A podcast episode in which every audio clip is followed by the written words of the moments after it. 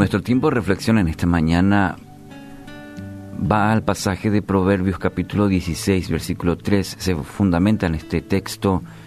El, dice, pon todo lo que hagas en manos del Señor y tus planes tendrán éxito.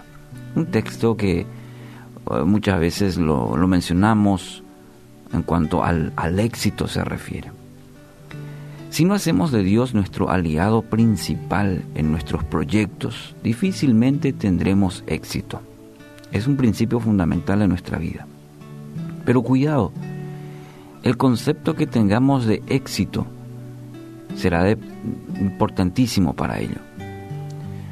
Si vemos como parámetro quizás lo que el mundo ofrece, como dice la palabra, con todos sus deleites, estamos mal enfocados.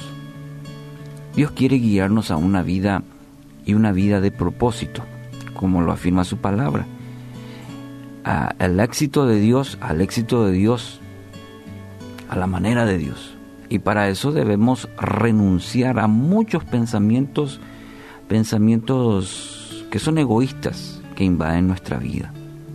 El éxito a la manera de Dios probablemente sea muy distinta a la manera que nosotros lo veamos o lo entendamos. Mi trabajo, mi estudio, mi familia, mis posesiones, mi casa, mi talento, gira mayormente todo a, a lo mío. Y muchas veces le robamos el crédito, como se diría, usando ese término, el crédito a Dios, que todo lo creó, que todo lo permite pon todo lo que hagas en manos del Señor. Está teniendo ideas, está teniendo proyectos, quiere salir adelante, necesita dar un paso, entonces debe consultar con su Padre Celestial. Esa es la decisión más sabia que puede hacer hoy. De hecho, hoy seguramente todos nosotros, usted que está del otro lado, está está haciendo planes, está teniendo ideas, qué va a hacer esta mañana, a la tarde, a la noche, el fin de semana, en el mes, el resto del año, constantemente estamos planeando. Espero. Entonces, es necesario, y diría yo, urgente, que antes de tomar cualquier decisión consultemos con Dios, consultemos con nuestro Padre Celestial esa es la decisión, es la decisión más sabia. La palabra dice que Él va a responder, que va a abrir o va a cerrar puertas de acuerdo a su voluntad. Y va a honrar la fe, su fe y dependencia que tiene en Él. Primera Pedro 5.7 dice, pongan todas sus preocupaciones y ansiedades en las manos de Dios porque Él cuida de ustedes. ¿Se da cuenta? Aquí la acción otra vez, el verbo poner. Pongan todas sus preocupaciones. Es una acción que recae sobre nosotros y hay una recompensa a esa acción. Él va a cuidar de ustedes, Él va a cuidar de ti. El versículo resalta otra vez el mismo verbo que encontramos en Proverbios 16, pon todo lo que hagas.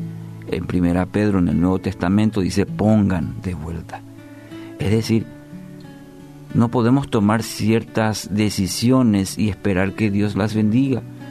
Yo no puedo tomar una acción y pedir, Señor, bendíceme. Y luego nos enojamos porque los resultados no son como esperábamos. La matemática de Dios no funciona así. Debe decidir poner, colocar todo en manos del Señor. Encomendar, digamos, es otra, otra acción que tiene, va muy de la mano todo en manos del Señor. Eso aun cuando no entendamos del todo. ¿Por qué? Porque eso es señal de, de confianza en Dios, de plena confianza en Dios. Muchas de las situaciones que está pasando son una prueba de fe, son una prueba de obediencia y una también de perseverancia. Así que siga confiando, siga esperando en Dios. Aunque se tardare, su respuesta llegará y usted va a disfrutar de la bendición del Padre. El éxito de Dios, querido amigo, amiga, es muy diferente a la nuestra. Entonces, es de sabios y obedientes dejarnos guiar por sus planes. Solo así experimentaremos el verdadero éxito.